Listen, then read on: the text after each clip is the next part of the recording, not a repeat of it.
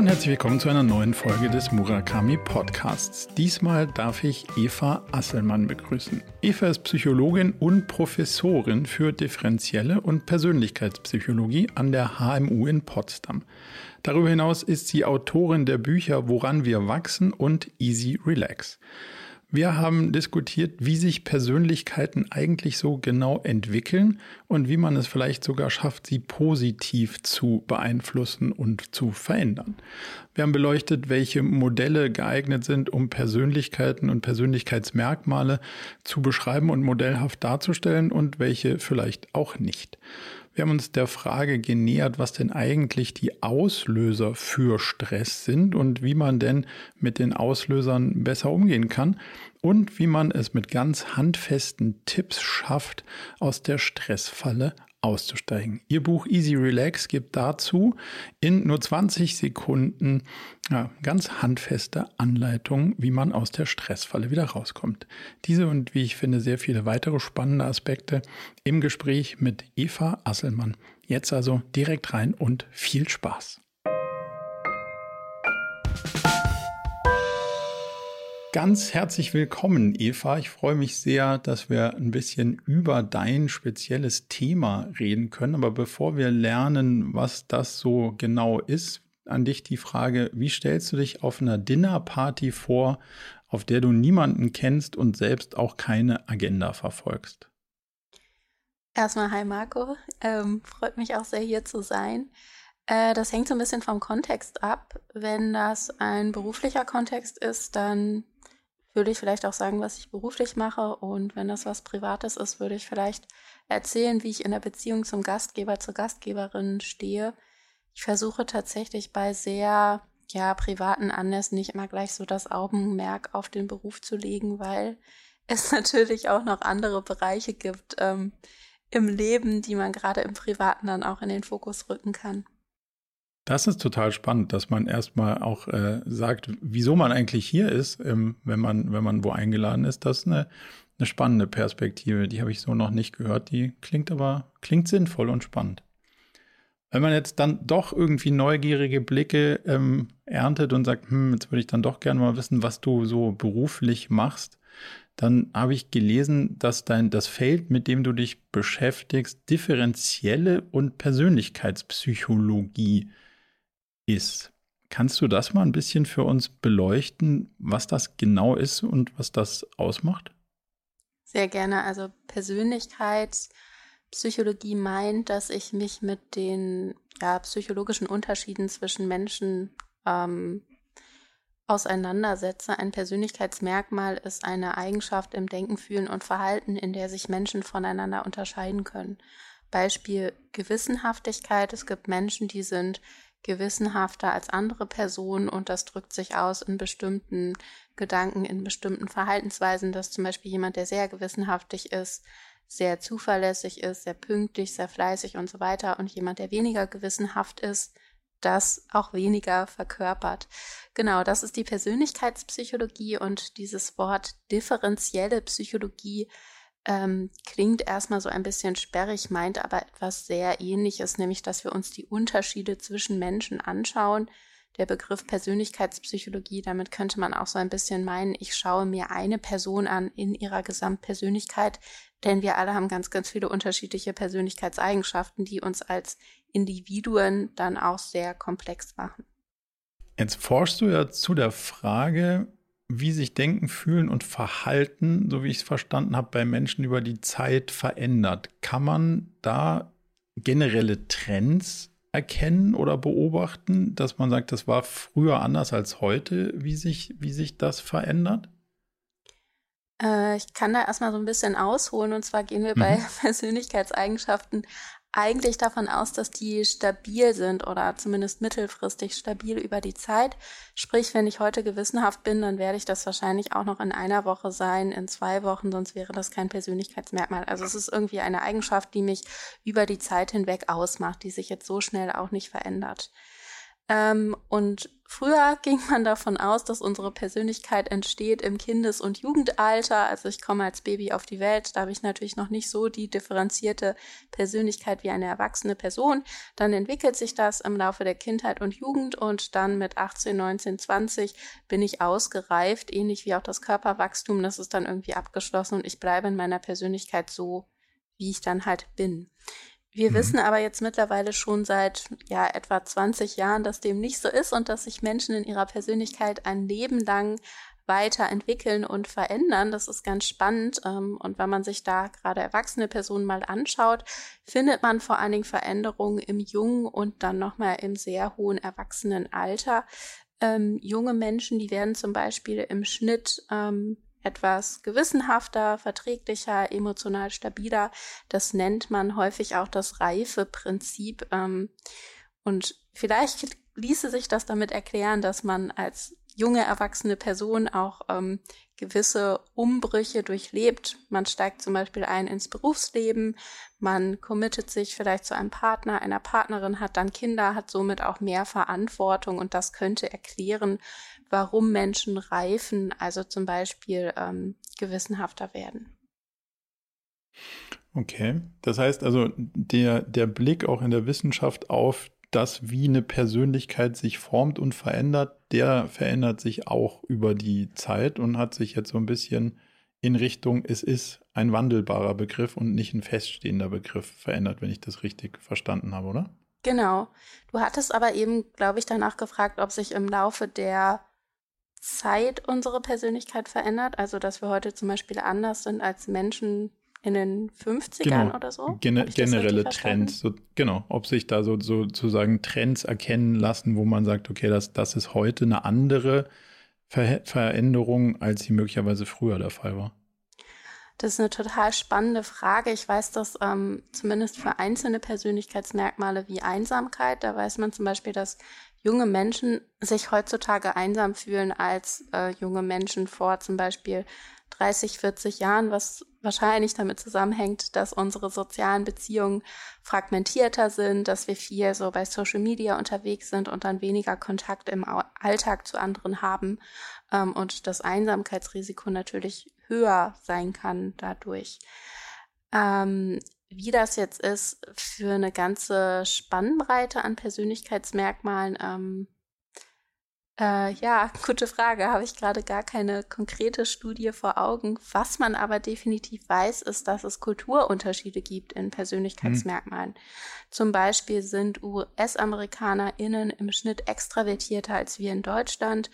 Und hier in Deutschland sind wir im Schnitt etwas extravertierter als Menschen in Japan oder anderen zurückhaltenderen Kulturen. Okay.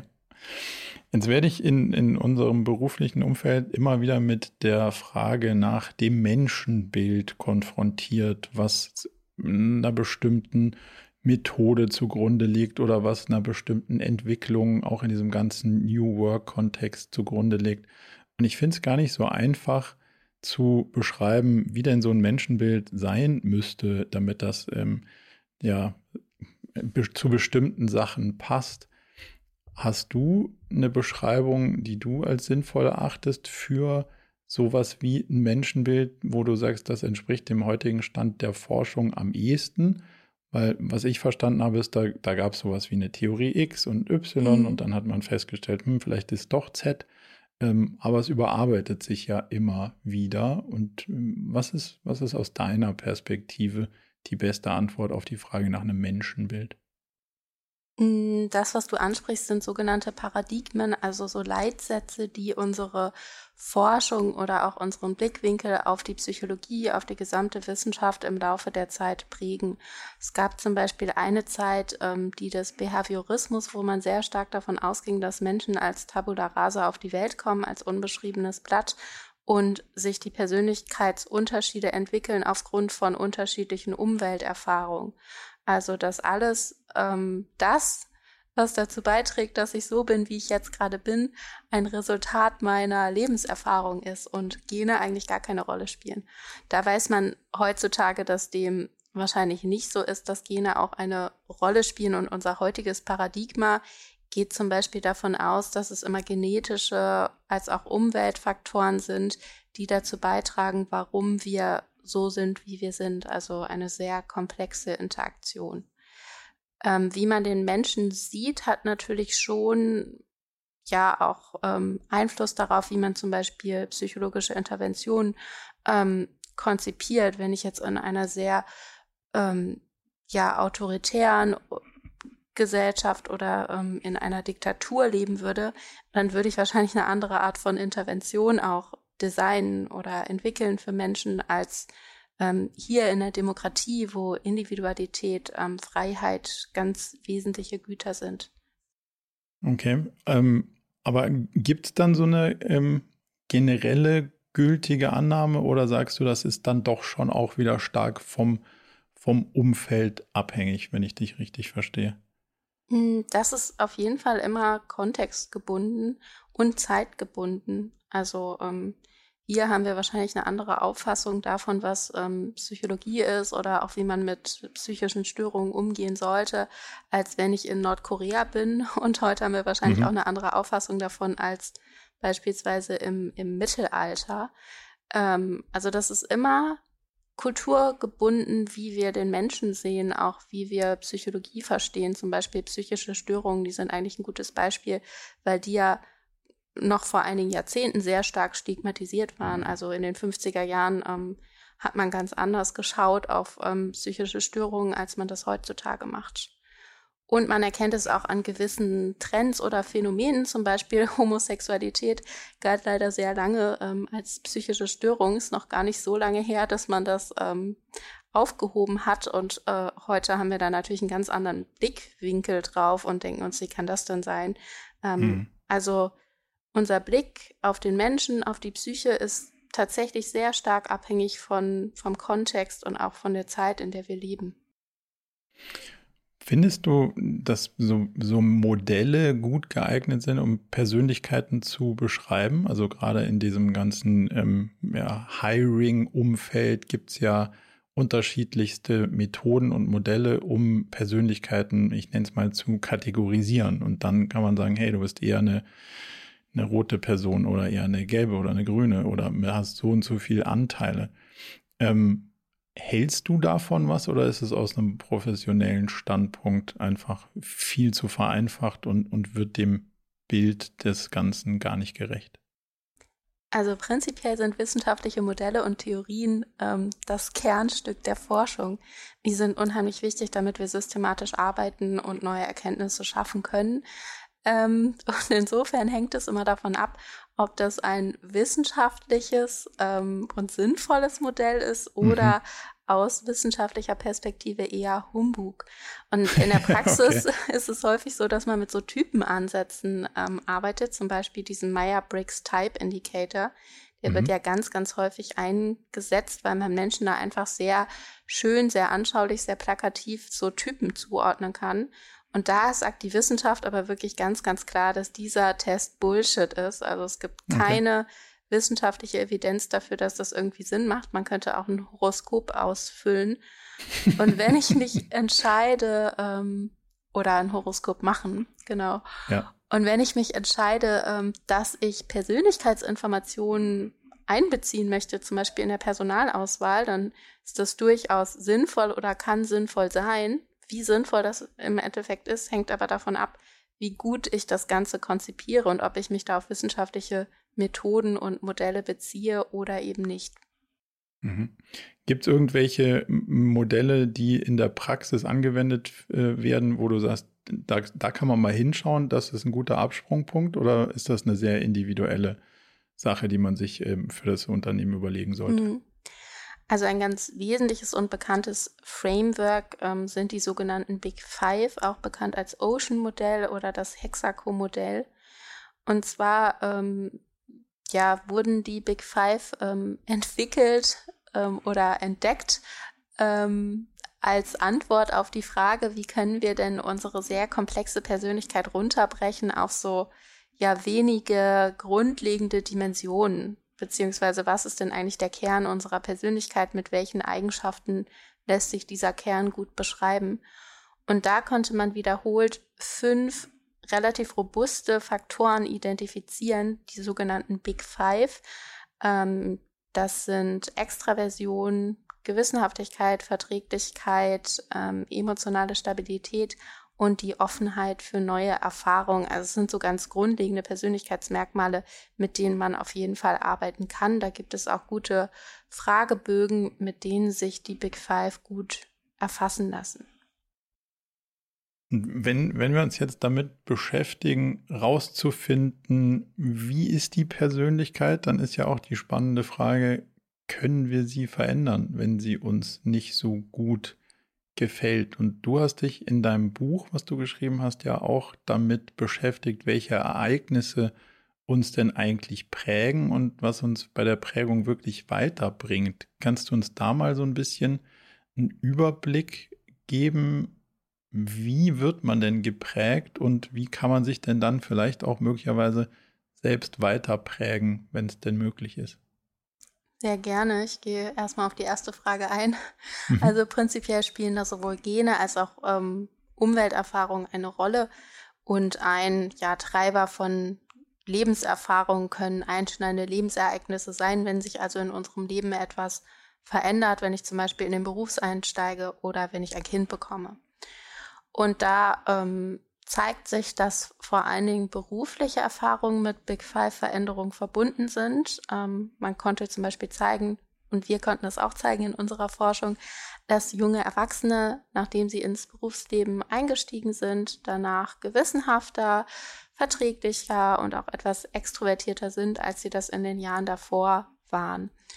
Weniger Belege für Persönlichkeitsveränderungen finden sich überraschenderweise bei der Geburt eines Kindes. Da scheint sich die Persönlichkeit nicht zu verändern, was viele Forschende und natürlich auch nicht Forschende echt überrascht, weil jeder, mhm. der ein Kind hat, sagt, das Kind hat mein Leben auf den Kopf gestellt und mich natürlich ganz maßgeblich verändert. Das zeigt die Wissenschaft aber überraschenderweise nicht und es gibt verschiedene Erklärungen, ähm, die man dafür heranziehen könnte. Zum Beispiel die Gewissenhaftigkeit. Ähm, Menschen werden nicht gewissenhafter, wenn sie ein Kind bekommen haben. Das könnte daran liegen, dass man ja auch nicht mehr die Kapazitäten hat, um den ganzen Tag seine Wohnung aufzuräumen, ähm, alles mhm. ordentlich zu halten, sehr, sehr perfektionistisch und zuverlässig zu sein im Arbeitsleben, weil man einfach mehr Verantwortlichkeiten hat. Also was so genau die Gründe dafür sind, da ist man gerade dran, aber es ist so ein sehr spannendes Finding, dass uns berufliche Erfahrungen stärker prägen als ähm, ja private, vielleicht auch weil die Rollenanforderungen im beruflichen relativ klar sind oder zumindest klarer als im privaten, denn in der Regel weiß ich da schon so in etwa, was eigentlich von mir verlangt wird, dass ich da zum Beispiel pünktlich sein soll, ich soll meine Aufgaben gewissenhaft erledigen, ähm, ich soll professionell auftreten ähm, gegenüber Kundinnen und so weiter.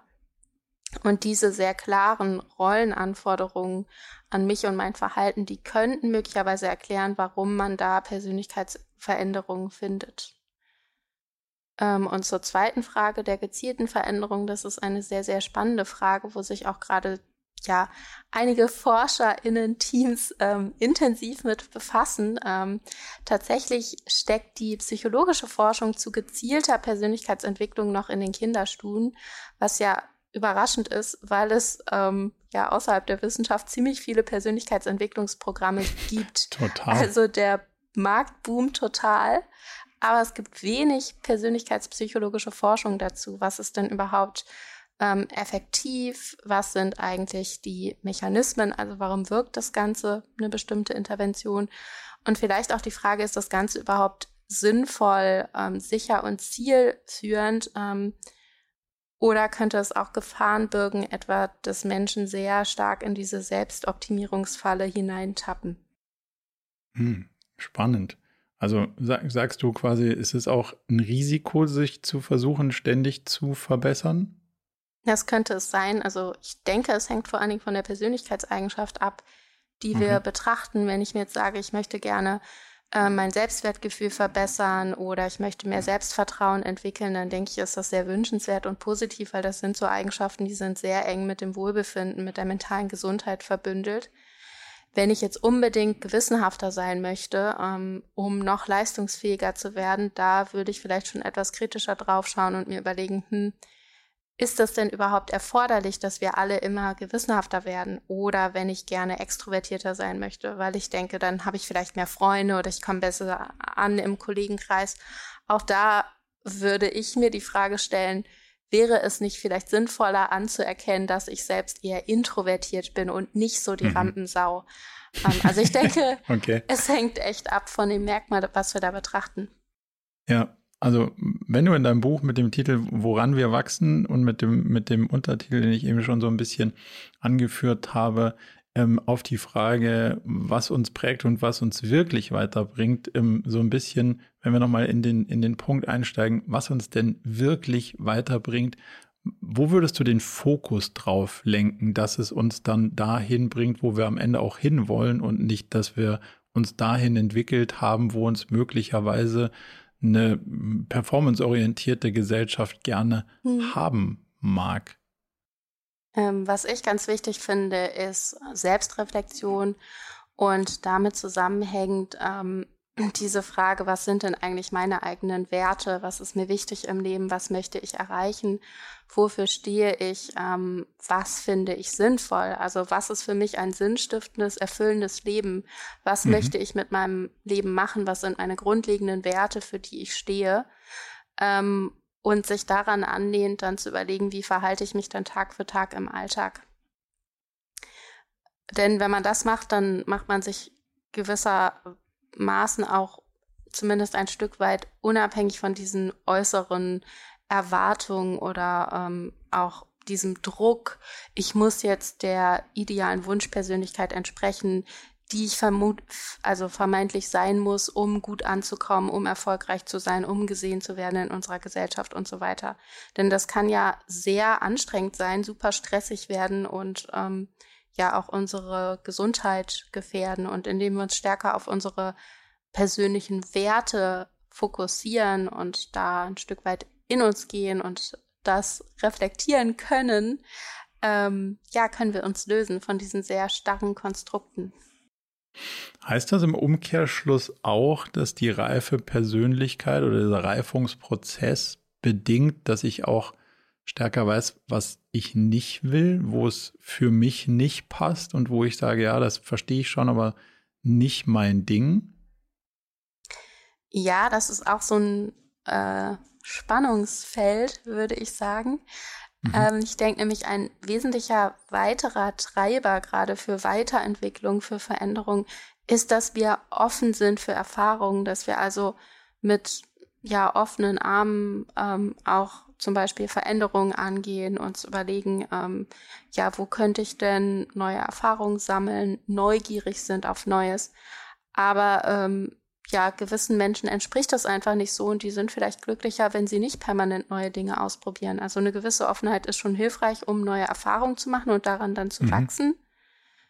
Aber nicht um jeden Preis. Auch da muss ich für mich individuell die Balance finden, mit welchem Ausmaß an Offenheit fühle ich mich denn wohl. Denn vielleicht bin ich ja total happy damit, ähm, wie es gerade ist und wünsche mir auch gar keine Veränderung und habe auch gar nicht das Bedürfnis, meine Persönlichkeit jetzt weiterzuentwickeln ähm, und so weiter. Und dann ist das, denke ich, auch okay.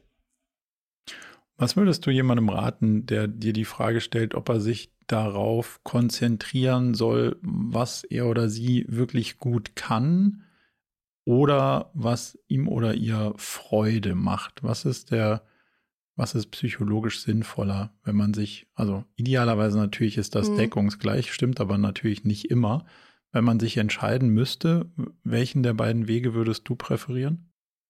Das ist so ein bisschen der Haken bei der Frage, weil beides ganz stark korreliert ist. Also es hängt sehr stark ähm, damit zusammen, dass ich eigentlich auch das häufig gut kann, was mir Spaß macht. Und ähm, okay es bringt schon viel, wenn ich mich auf das fokussiere, wo ich merke, das entspricht mir und da brenne ich für und da gehe ich drin auf. Aber auch hier wieder so ein bisschen die Balance. Es gibt halt Dinge, die machen uns vielleicht nicht so viel Spaß, aber wir brauchen sie, um ein Ziel, was uns dann Spaß macht, ähm, zu erreichen. Es ist aber definitiv sinnvoll, sich auf seine Stärken zu fokussieren. Klar, es gibt so gewisse Schwächen, da sollte man dran arbeiten. Wenn ich zum Beispiel bei jeder Kleinigkeit austicke und meine Kollegen zur Sau mache, dann sollte ich da schon an meiner Schwäche arbeiten.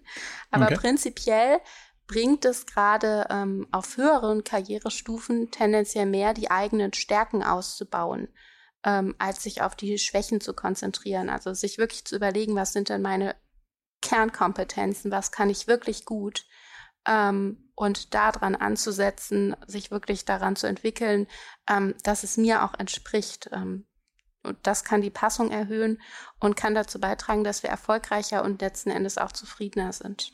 Passung finde ich in dem Kontext einen ziemlich spannenden Begriff und der hat ja sicher auch was damit zu tun, was du zuvor gesagt hast, nämlich ähm, den Sinn, den, den jemand dabei empfindet. Mhm. Kannst du beschreiben, was so ein generelles Sinnempfinden auslöst? Und dann können wir uns darüber so ein bisschen auch der Frage ja nähern, wie jemand für sich selber die Frage beantworten kann, was ist denn eigentlich das, was in meinem Leben Sinn empfindet, äh, Sinnempfinden auslöst? Puh, also was jetzt die Ursachen wirklich für meinen individuellen Lebenssinn sind, ähm, das ist, denke ich, sehr komplex, aber was da auch reinspielt, sind natürlich so Passungsfragen. Also was entspricht eigentlich mir und meiner Persönlichkeit, weil da fühlen wir uns in der Regel gut, da können wir uns frei entfalten. Wenn ich zum Beispiel jemand bin, der sehr gerne auf der Bühne steht, ähm, Scherze macht, andere entertaint, dann habe ich wahrscheinlich meine Bestimmung gefunden, wenn ich dann mhm. tatsächlich mhm. Entertainerin werde und da auf der Bühne stehe und meine Bühnenkompetenz immer weiter ausbauen kann, dann bekomme ich positives Feedback und bin erfolgreich und so weiter und so fort. Also dann kann man wirklich in so einen Flow kommen, dass also die Anforderungen der Aufgabe mir so sehr entsprechen, dass ich da richtig drin aufgehe, so dass ich alles um mich herum vergesse. Und das kann sehr, sehr sinnstiftend sein letzten Endes ähm, und das Ganze sehr antreiben. Das muss aber nicht immer so sein. Ähm, Sinn kann auch hilfreich sein, gerade in Krisenzeiten, ähm, in so Turstphasen.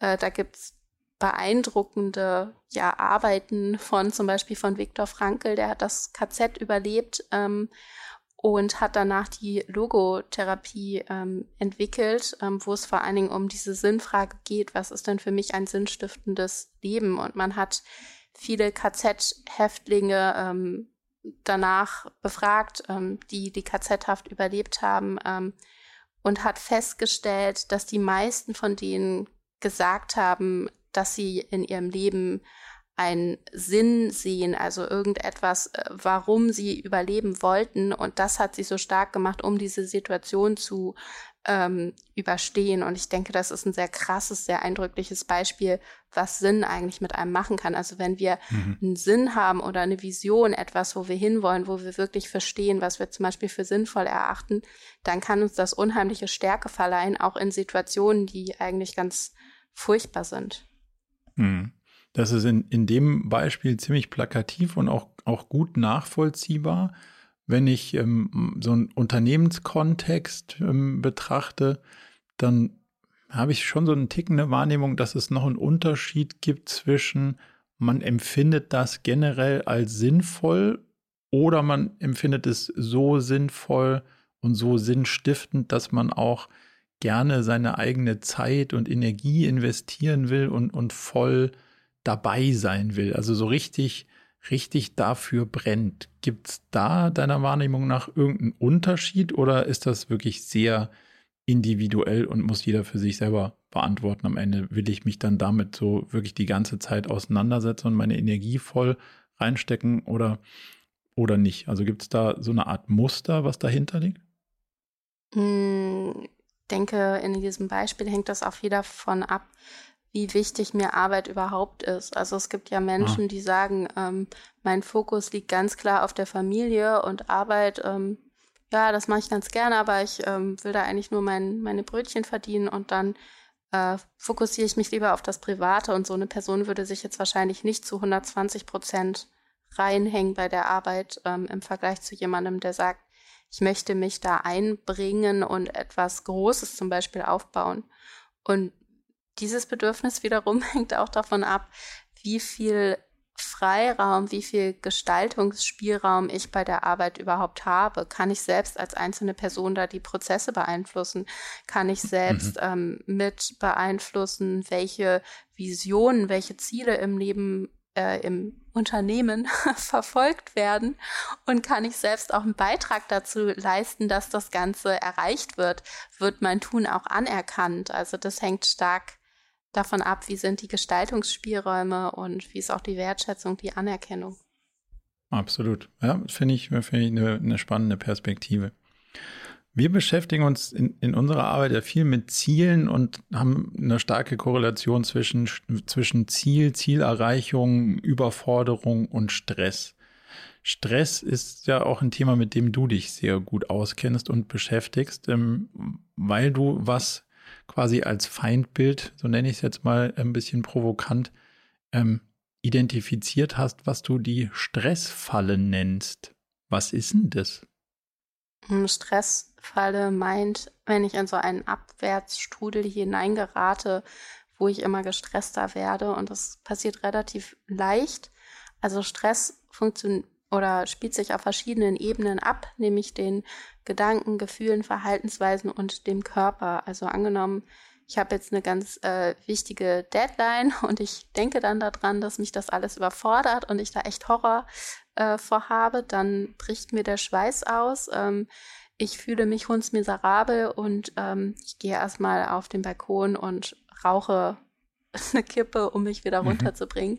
Dann wären das diese vier, vier Ebenen. Ich denke, oh Gott, ich werde es nicht schaffen. Ähm, ich fühle mich hundsmiserabel. Ich ähm, merke, dass ich körperlich angespannt bin und ich verhalte mich dann auch noch so, dass der Stress tendenziell nicht abflacht, sondern mehr wird. Mhm. Ähm, und diese Ebenen, die können einander aufschaukeln.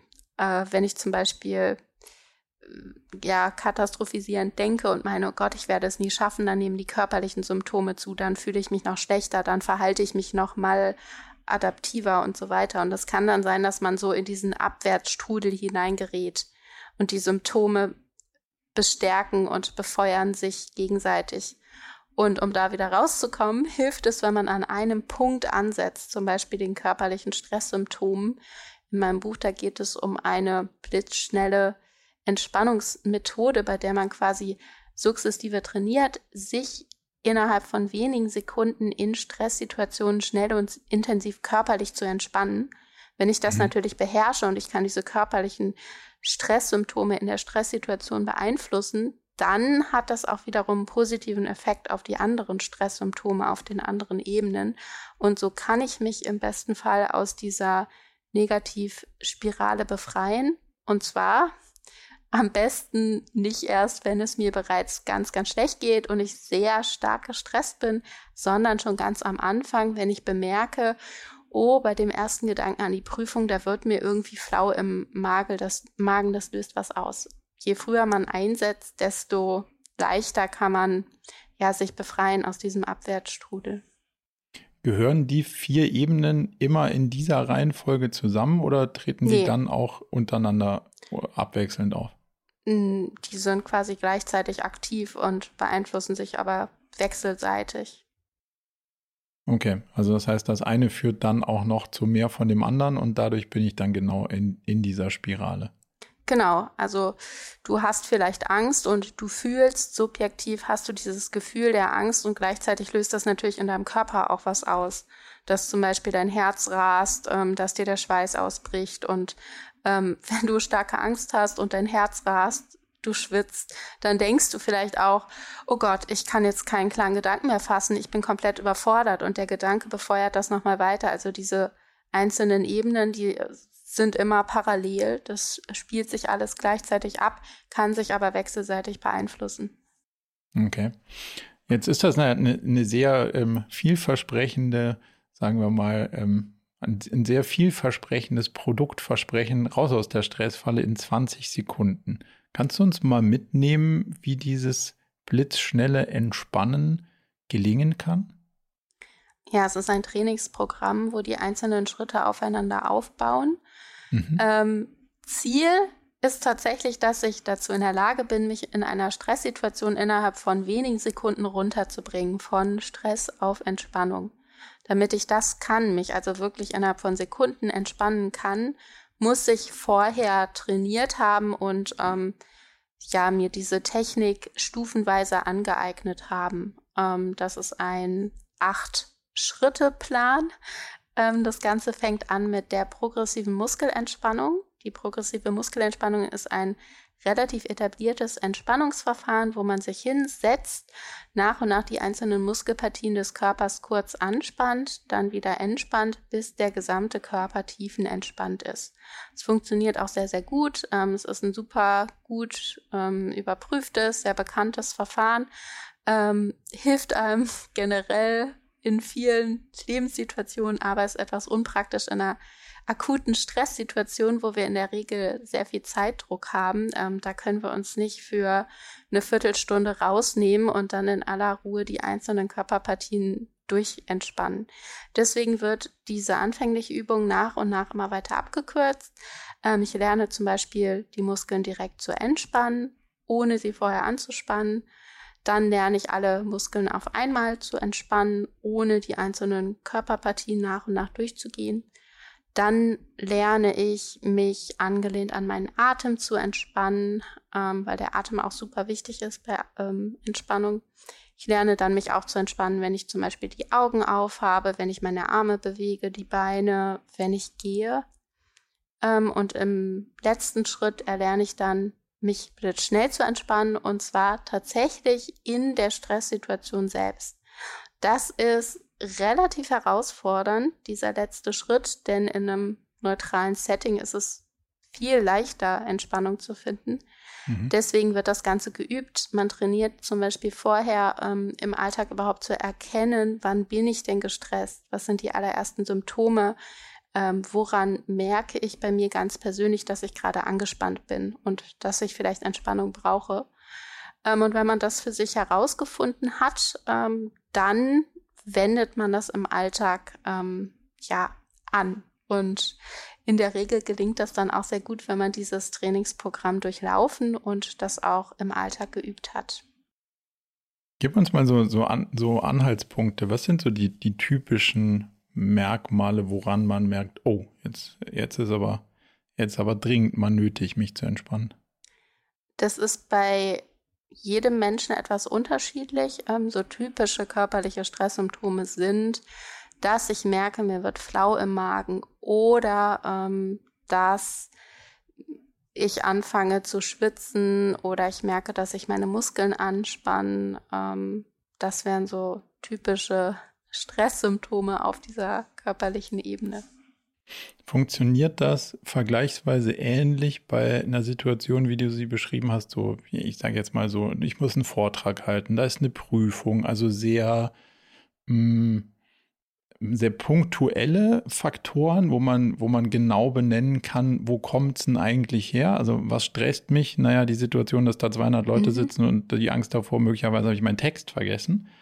Ähm, ist ja eine andere Form von Belastung im Vergleich zu, ja, irgendwie habe ich heute zehn Termine und eigentlich nur acht Stunden Zeit, aber die Sachen, die ich da besprechen muss, die bräuchten eigentlich 14 Stunden Zeit, weil ich kann mich nicht so richtig auf die äh, auf die einzelnen Themen einlassen und vorbereiten und nachbereiten. Und das ist ja irgendwie so ein diffuseres Stressgefühl.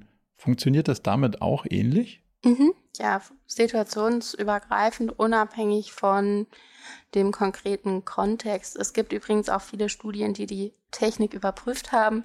Das ist auch wissenschaftlich belegt, also nicht irgendetwas, das ich mir jetzt ausgedacht habe und hier postuliere, mhm. ach, das ist ein ganz tolles Tool, sondern es gibt da sehr viele wissenschaftliche Studien, die das gezeigt haben, gerade bei Menschen mit bestimmten psychischen Störungen oder körperlichen Erkrankungen, die mit Stress verbunden sind, wie Rückenschmerzen, Nackenschmerzen, Kopfschmerzen, Migräne, Verdauungsbeschwerden, Schwangerschaftsbeschwerden, Leistungssport. Ähm, in dem Kontext wurde das überprüft. Und wir konnten auch zeigen in eigenen Forschungsarbeiten, dass man mit ähm, dieser Technik vorhandene Stresssymptome ja langfristig reduzieren kann, was dann das Risiko reduziert, an ähm, gewissen ja mentalen Problemen, psychischen Störungen zu erkranken.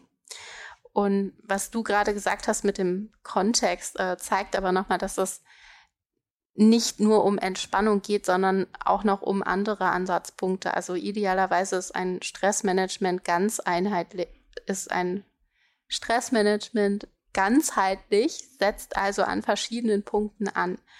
Ähm, es hilft zum Beispiel, wenn ich merke, ich habe chronisch viel zu viele Termine, das ist komplett unrealistisch, dass ich mal überlege, wie könnte ich denn mein Zeitmanagement verändern?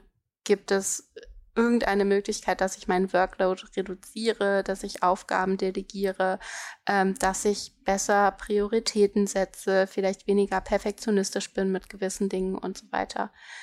Ähm, und gleichzeitig kann es manchmal auch helfen, an den Gedanken anzusetzen, wenn ich mich zum Beispiel immer selber verrückt mache, bei jeder Kleinigkeit den Teufel an die Wand male, würde es auch Sinn machen, da mal hinzuschauen, ähm, wie sind denn eigentlich so meine Einstellungen, meine Motive, kann ich da was verändern, um diese Stresssituation abzuflachen. Also es lohnt sich, die Entspannung zu kombinieren mit anderen Tools aus dem Stressmanagement. Also mit anderen Worten, nicht nur an den Ausprägungen davon arbeiten, sondern auch so ein bisschen gucken, wo kommen die Ursachen eigentlich her? Also wa warum ist das so? Genau, also einmal kann es darum gehen, die Situation zu verändern. Ähm, wie kann ich meinen Alltag zum Beispiel anders ähm, ja, organisieren, dass weniger Stressoren in meinem Alltag auftauchen, dass ich zum Beispiel genügend Zeit habe, um meine Termine zu schaffen und da auch noch Puffer drin ist für eine Pause, für einen Notfall, wie auch immer. Dann geht es darum, gedanklich anzusetzen, wie gehe ich eigentlich mental mit Herausforderungen im Alltag um, denn auch das kann stressen. Ähm, wenn dein Chef reinkommt und sagt, hier bitte vertritt mich mal spontan bei dem Vortrag, dann könntest du entweder denken, ähm, ja, super tolle Herausforderung, da habe ich immer darauf gewartet, dass ich das mal machen darf und wärst total euphorisiert. Oder du könntest denken, oh Gott, oh Gott, nicht, dass ich mich da vor allen blamiere, ganz furchtbar, ähm, der Weltuntergang ist nah. Und diese Art und Weise, wie du gedanklich damit umgehst, die mhm. beeinflusst natürlich ganz stark, ob du dann gestresst bist oder nicht. Und die dritte Ebene wäre ähm, die Entspannung, Erholung, Kurzpausen bei der Arbeit, aber auch ähm, ja nach Feierabend, dass du runterkommst, dass du vielleicht ein Hobby machst, dass du deine Sozialkontakte pflegst oder auch, dass du mal in den Urlaub fährst und dich über einen längeren Zeitraum hinweg entspannen kannst. Was ist ein längerer Zeitraum? Ganz unterschiedlich. Ich meine, einige machen gerne Urlaub für einige Tage, andere für einige Wochen. Ähm, da haben wir auch unterschiedliche Bedürfnisse. Okay. Was ist mit dem Phänomen, dass man dann, wenn man Urlaub macht, meistens nicht so wirklich viel vom Urlaub hat? Oder meistens ist übertrieben, aber durchaus mal hin und wieder ein stark beobachtetes Phänomen, dass man dann gerade krank wird. Welche Rolle spielt das in dem Kontext? Das ist auch ganz interessant. Ähm, thematisiere ich auch in meinem Buch. Das hat so ein bisschen was damit zu tun, dass wir häufig ähm, ja, wenn wir dauergestresst sind, ähm, ja, unser Körper ist in einem ganz bestimmten Modus und wenn dann auf einmal diese ganze Anspannung abflacht, dann droht ein Systemzusammenbruch, weil sich ja auch unser Körper erstmal an diesen völlig veränderten Umstand wieder anpassen muss. Und dann kann es sein, dass wir zum Beispiel erstmal krank werden. Und häufig fahren wir dann noch in den Urlaub, dann gibt es vielleicht eine Zeitumstellung, dann sind die Mahlzeiten anders als sonst, das Klima verändert sich, all das bedeutet auch körperlichen Stress für uns, ähm, ja, der auch wieder eine Anpassung erfordert, selbst wenn man da vielleicht hinfahren möchte. Und ein weiterer Punkt sind die Erwartungen. Häufig haben wir sehr hohe, unrealistische Erwartungen. Wir wollen dann vielleicht ähm, unseren Freunden auch zeigen, dass wir einen ganz tollen Urlaub gemacht haben, versuchen die schönsten Selfies zu machen am Strand und so weiter. Auch das kann dann wieder Stress auslösen.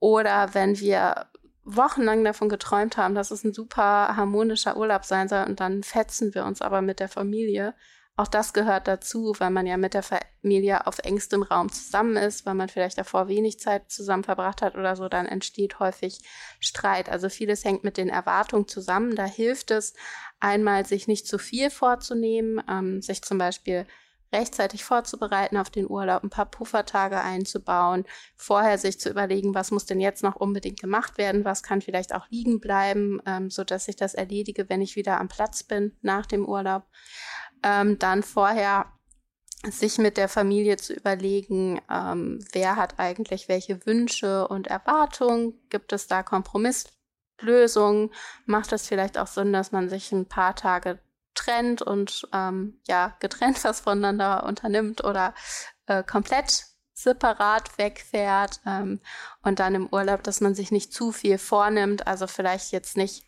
fünf Kirchen am Tag besichtigt, sondern ähm, da auch noch so ein bisschen Raum lässt für Entspannung, einfach mal runterzukommen. Und ganz wichtig natürlich, dass die Art des Urlaubs auch den eigenen Bedürfnissen entspricht, weil auch da sind Menschen ja sehr, sehr unterschiedlich. Es mhm. gibt Leute, die lieben Städtetrips, finden das total anregend, sich mit Kunst und Kultur zu befassen und für andere ist das der totale Horror. Die fahren lieber aufs Land ähm, oder an den Strand und lassen da den ganzen Tag die Seele baumeln, ohne sich einen Schritt zu bewegen.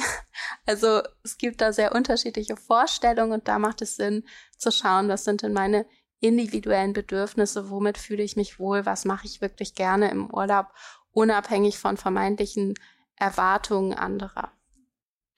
Wenn man jetzt ähm, sich mal in die Lage versetzt von, von jemandem, der auf der, in, in der Rush-Hour des Lebens heißt gerne so schön, äh, sich befindet und und dann sind einfach zu viele Rollen und zu viele ja, Verantwortlichkeiten, die damit einhergehen. Und so richtig gut greift das Zeitmanagement nicht mehr, weil es einfach ja, zu viele Verantwortungen und zu viele Anforderungen sind. Das lässt sich nicht mehr so wirklich ähm, gut managen, sondern du wirst wahrscheinlich die eine oder die andere Seite enttäuschen müssen und vielleicht sogar mehrere gleichzeitig. Was rätst du so jemandem, der sagt, das lässt sich nicht besser managen. Das ist einfach gerade zu viel. Das geht nicht besser. Aber ich will trotzdem nicht die ganze Zeit gestresst sein. Also man könnte die eigenen Erwartungen reduzieren, dass man sich sagt, ja, es ist okay, dass ich jetzt überall nur noch 70 Prozent gebe. Vielleicht ist es ja möglich. Ich muss nicht ähm, perfekt sein bei der Arbeit äh, und da groß Karriere machen. Ich muss auch nicht die perfekte Mutter oder der perfekte Vater verkörpern. Und es ist okay, dass ich da kleinere oder größere Schwächen in Anführungszeichen habe, also die mhm. Erwartungen verändern. Dann könnte man natürlich äh, versuchen, gibt es Dinge, die ich abgeben kann, also so dass dieser ganze Workload doch weniger wird. Ähm, mm, oder dass ich zum Beispiel, also angenommen, ich habe jetzt eine Vortragsanfrage, aber ich habe total viel zu tun, dass ich es schaffe, da auch einfach mal zu sagen, ja, nee, sorry, ich kann nicht, ähm, ich bin voll also Ding Nein sagen oder auch, dass man delegiert. Sich zum Beispiel schaut, gibt es jemand, der mich im Haushalt unterstützen kann oder könnte ich die Kinder vielleicht bei der Oma abgeben oder kann ich bei der Arbeit vielleicht jemanden stärker einbinden.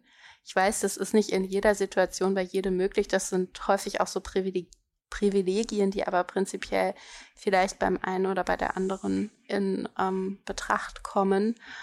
Und man könnte auch oder kann man manchmal versuchen, ob man gewisse Prozesse optimieren kann.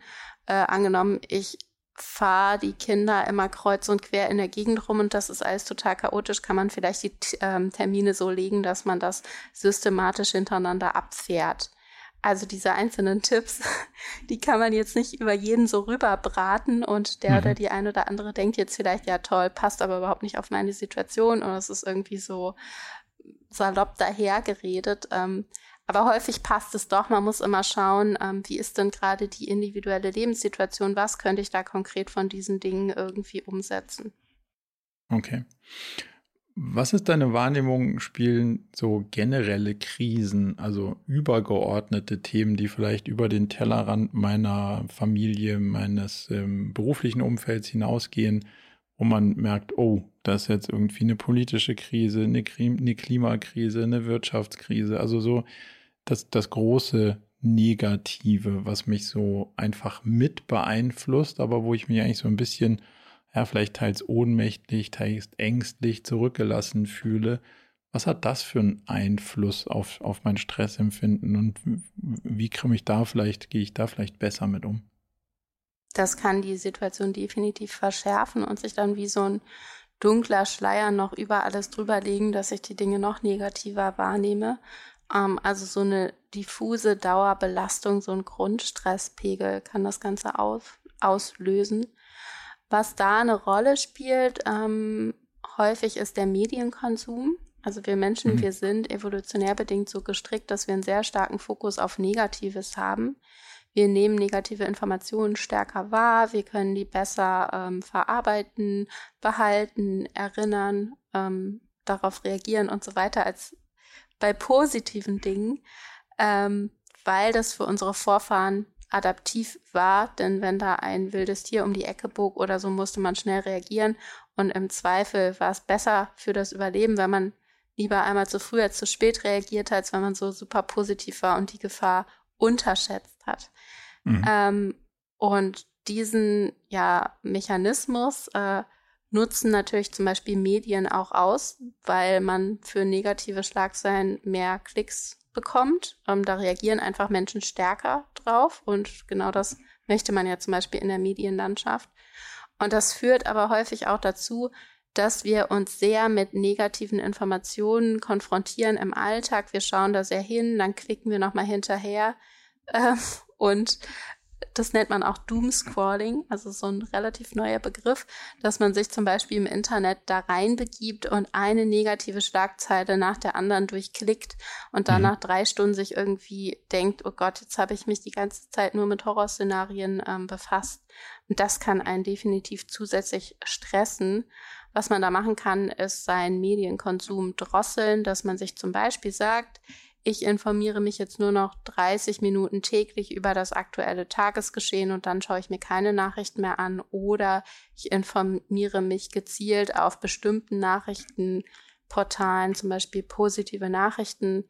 Da werden dann nur positive ähm, Informationen berichtet. Also man kann da seine Aufmerksamkeit, diesen Nachrichtenkonsum auch gezielt steuern, damit dieser weitere diffuse Stressor im Alltag nicht überhand gewinnt. Das kann mitunter vielleicht ein Portal mit recht wenig Newsrate sein, weil so wie die aktuellen Nachrichtenlandschaft aufgebaut ist, gibt es ja fast sehr selten noch positive Headlines, aber trotzdem finde ich einen spannenden Gedanken, sich da auch mhm. bewusst mit auseinanderzusetzen, dass man auch, auch gute Impulse irgendwie kriegt und nicht mhm. nur Clickbait-Impulse, die einem immer noch weiter da irgendwie reinziehen würde mich noch eine, eine, eine Sicht von dir darauf interessieren. Wir haben uns so ein bisschen da mit den eigenen Erwartungen ähm, schon beschäftigt ähm, im Kontext von Stress. Und das hat ja auch was damit zu tun, welche Ziele setze ich mir. So, wir stellen immer fest, dass die Ziele, die sich Leute und vor allem Teams setzen, weil wenn, wenn ich sage, ich gucke da mit sieben, acht, neun Leuten drauf und das werden wir schon irgendwie hinkriegen, dann ist das nicht um den Faktor 30 Prozent verkehrt, wie viel davon realistisch ist, sondern 30 Prozent ist der Teil, der am Ende davon realistisch war. Also meine quasi Fehleinschätzung liegt bei Teams so in der ersten, in dem ersten, zweiten Versuch so um die 70 Prozent, wenn ich da mal so eine grobe, grobe Hausnummer im Bauchgefühl mhm. drum machen müsste.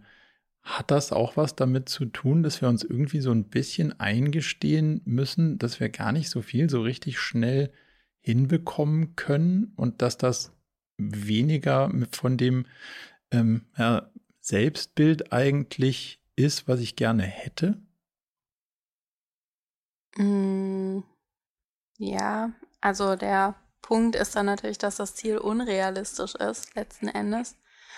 Und ähm, man kann das ja auch so ein bisschen teilen, dass man sich sagt, ich habe eine sehr große Vision, da möchte ich gerne hin und ähm, ja, diese Vision, die führe ich mir auch sehr bildhaft vor Augen und ich breche das dann runter auf kleine realistische Ziele, ähm, die ich dann auch wirklich erreichen kann. Und da, auch da wissen wir aus der Forschung, ähm, kleine Ziele sind unheimlich wichtig, ähm, weil ein kleines Ziel einen natürlich weniger einschüchternd dann kann man das mit höherer Wahrscheinlichkeit erreichen. Man ist danach motiviert, weil man hatte das erste Erfolgserlebnis und dann kann man übergehen zum nächsten Ziel, dass man sich das auch noch vornimmt und nichts ist so frustrierend ähm, wie ein unrealistisches, viel zu großes ähm, Ziel. Und ähm, ja, wichtig ist zum Beispiel, sich auch mindestens 30 Prozent Puffer einzubauen in der Zeit. Mhm. Also wenn du äh, drei Stunden Zeit hast zum Arbeiten, ähm, plane vielleicht nur zwei Stunden inhaltlich ein und der Rest könnte dann eine Störung ähm, sein oder du denkst, du schaffst die Aufgabe in zwei Stunden, du planst aber mal mit drei, weil man ja nicht weiß, vielleicht ist die Aufgabe doch anspruchsvoller als gedacht. Mhm. Also Ziele sind super wichtig, das weiß man auch aus der Forschung, weil die nämlich ähm, und, uns ins Handeln bringen. Da gibt es sehr viel Forschung zu, zum Beispiel in der Gesundheitspsychologie. Wenn du dir jetzt vornimmst, du willst mehr Sport machen, dann ist das ja erstmal so eine, naja, recht generische Vision, die du da vor Augen hast. Und das hilft sehr ins Tun zu kommen, wenn du dir einen ganz konkreten Wenn-Dann-Plan machst. Also immer, wenn ich donnerstags abends von der Hause nach Arbeit komme, dann gehe ich joggen. Ähm, und zwar 30 Minuten. Und zwar jeden Donnerstag. Dann wäre das sehr konkret ausformuliert und bringt dich ins Tun. Du weißt also dann, was du zu machen hast. Und dieses konkrete Ziel unterstützt ähm, dass wir unsere Intentionen in die Tat umsetzen. Und genauso ist es bei der Arbeit natürlich auch. Also an für sich sind Ziele super, auch für Teams. Ähm, die Ziele sollten nur realistisch sein und sie sollten möglichst konkret sein. Du hast eben gesagt, ähm, ja, wenn man mehrere Teammitglieder hat, dann hat man in der Regel auch eine Verantwortungsdiffusion. Man fühlt sich als Einzelner nicht so zuständig und man braucht natürlich noch Zeit, um zu kommunizieren, um sich auszutauschen, um sich auf den gleichen Stand zu bringen. Das ist super komplex bei größeren Systemen, bei größeren Gruppen. Und das sollte man damit einplanen, wenn man sich da Ziele steckt. Wann ist es gut, aus dieser Stressperspektive ein Ziel auch wieder über Bord zu werfen? Also deinem Wenn-Dann-Plan zu folgen, zu sagen, okay, immer wenn ich donnerstags nach Hause komme, gehe ich 30 Minuten joggen, aber ich merke, so richtig gut tut mir das nicht, weil ähm, die anderen Herausforderungen, die ich sonst noch habe, sind mir dann doch irgendwie wichtiger. Wann ist es gut, sich auch wieder von so einem Ziel zu verabschieden? Mm, ich würde sagen, äh, wenn du merkst, dass dieses äh, vermeintliche Ziel oder das, was du dir davon erhoffst, letzten Endes nicht eintritt, aber nicht, wenn du merkst, dein Ziel war zu ambitioniert im ersten Schritt oder ähm, irgendwie es hapert am inneren Schweinehund oder so. Also angenommen, du hast es jetzt nicht geschafft mit dem Joggen, weil du dich immer hast distracten lassen von irgendwelchen Freunden, die dann abends mit dir essen gehen wollten. Da mhm. würde ich sagen, überleg doch nochmal, wie du diese Distraktoren ähm, besser ausschalten kannst, dass es dir wirklich gelingt, äh, an deinem Plan festzuhalten. Wenn du jetzt aber merkst, ähm, boah, dieses ganze Joggen, ich bin danach äh, total fertig, ich habe das jetzt über einen längeren Zeitraum schon probiert und irgendwie, das ist überhaupt nichts für mich, es hat genau den gegenteiligen Effekt auf mich und mein Befinden, dann würde ich sagen, ja, überleg dir eine andere Sportart. okay. Man Welche? braucht aber gerade bei so Habits, also so einer Gewohnheitsbildung relativ lange, bis man da drin ist. Also es könnte schon sein, hier beim Joggen, dass es dir in den ersten Wochen relativ schwer fällt und auch nicht so viel Spaß macht, weil du noch dabei bist, diese neue Gewohnheit zu etablieren. Und wenn du das jetzt durchgehalten hast, äh, meinetwegen sechs Wochen bis zu drei Monate oder so, dann könnte es sein, dass du eine andere Perspektive hast, weil du dich dran gewöhnt hast. Also manchmal hm. hilft es auch ein bisschen länger dran zu bleiben, weil gerade am Anfang sind viele Dinge auch beschwerlich, machen noch nicht ganz so viel Spaß. Gerade beim Joggen, vielleicht bist du immer aus der Puste und das nervt dich, aber das bessert sich ja dann auch mit der Zeit. Was sind deine ganz persönlichen Routinen, die dir dabei helfen, immer wieder mit einem frischen Blick und neugierig in die Zukunft zu blicken und sich nicht vom Day-to-Day -Day irgendwie verschütten zu lassen? Passiert mir schon auch. Das ist immer wichtig, so eine gewisse Akzeptanz zu haben, dass jetzt auch nicht jeder Tag perfekt ist und man manchmal auch einfach genervt ist und gestresst und demotiviert. Also es ist menschlich und man kann das nie ausschalten. Äh, ich gehe tatsächlich viel joggen ähm, weil ich bei der Arbeit echt viel sitze, eigentlich nur und ja geistig arbeite. Und mhm. da hilft mir dieser körperliche Ausgleich sehr gut. Dann lege ich viel da Wert darauf, meine Freundschaften zu pflegen, mich mit denen zum Beispiel schön zum Essen zu treffen oder so. Das mache ich sehr gerne. Da kann ich meinen Akku gut auftanken. Und dann ähm, ja, fokussiere ich mich auch gerne auf meine Kernkompetenzen. Ich schreibe zum Beispiel gerne Texte. Ähm, sowas macht mir Spaß. Ähm, ja, ich versuche da viel die Dinge zu tun, ähm, die mir meinen Interessen und meinen Kompetenzen auch entsprechen.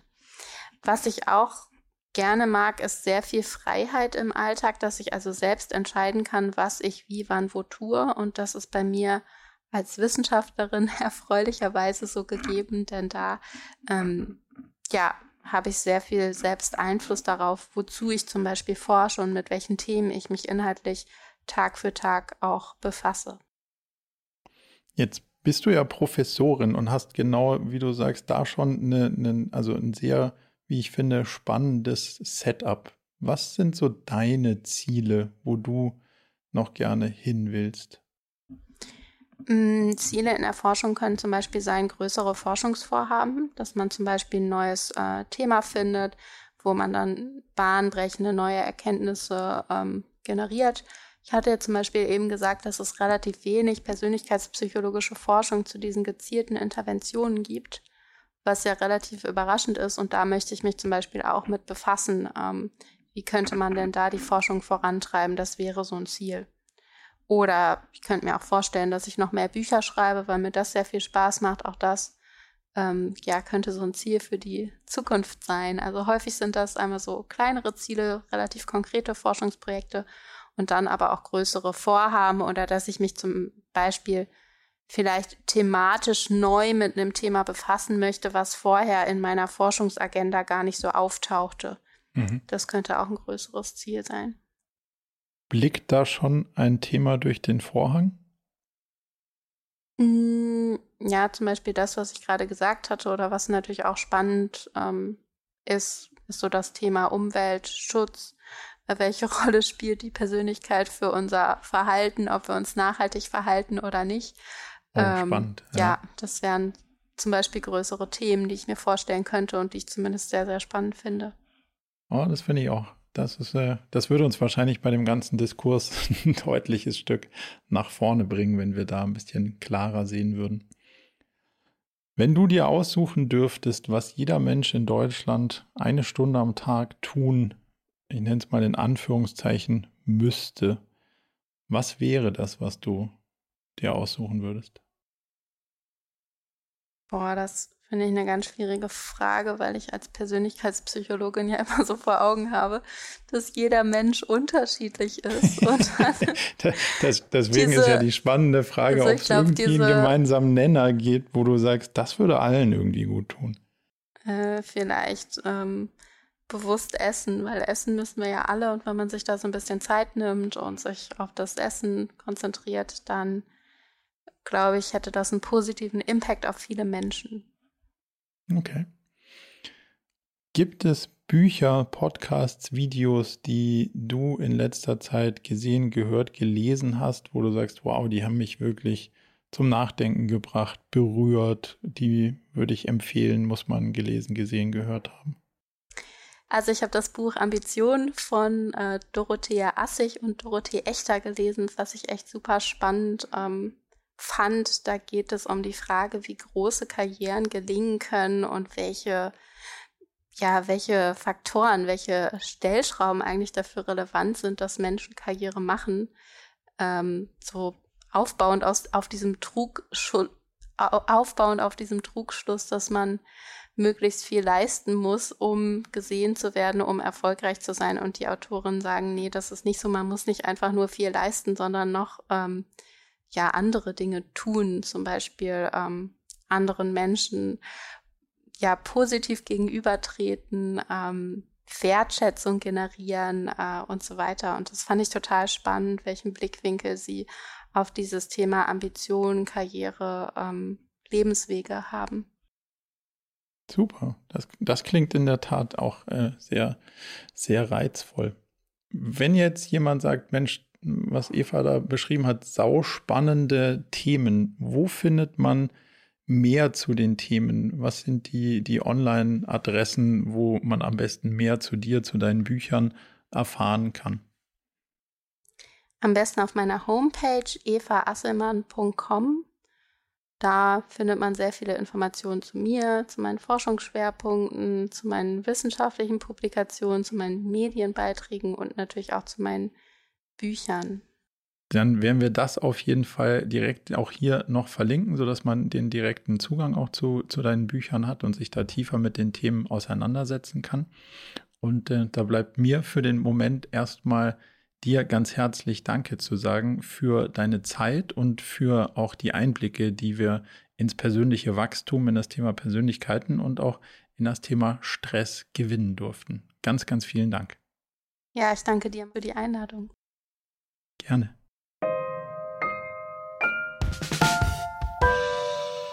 Zum Abschluss noch ein ganz kleiner Hinweis in eigener Sache. Wenn euch das Thema gefallen hat, dann ist vielleicht auch unser Newsletter etwas für euch. Denn einmal im Monat fassen wir zusammen, was uns so bewegt hat und welche unterschiedlichen Fragestellungen wir so versucht haben zu beantworten, welchen Content wir produziert haben und was uns sonst noch widerfahren ist. Meldet euch also direkt an unter murakami.com slash newsletter und wenn ihr Lust habt rauszufinden, ob es vielleicht möglich ist, dass wir irgendwie zusammenarbeiten, dann schaut euch doch mal die Jobseite unter murakami.com slash jobs an. Ich freue mich sehr von euch zu hören und hoffentlich bis zur nächsten Episode.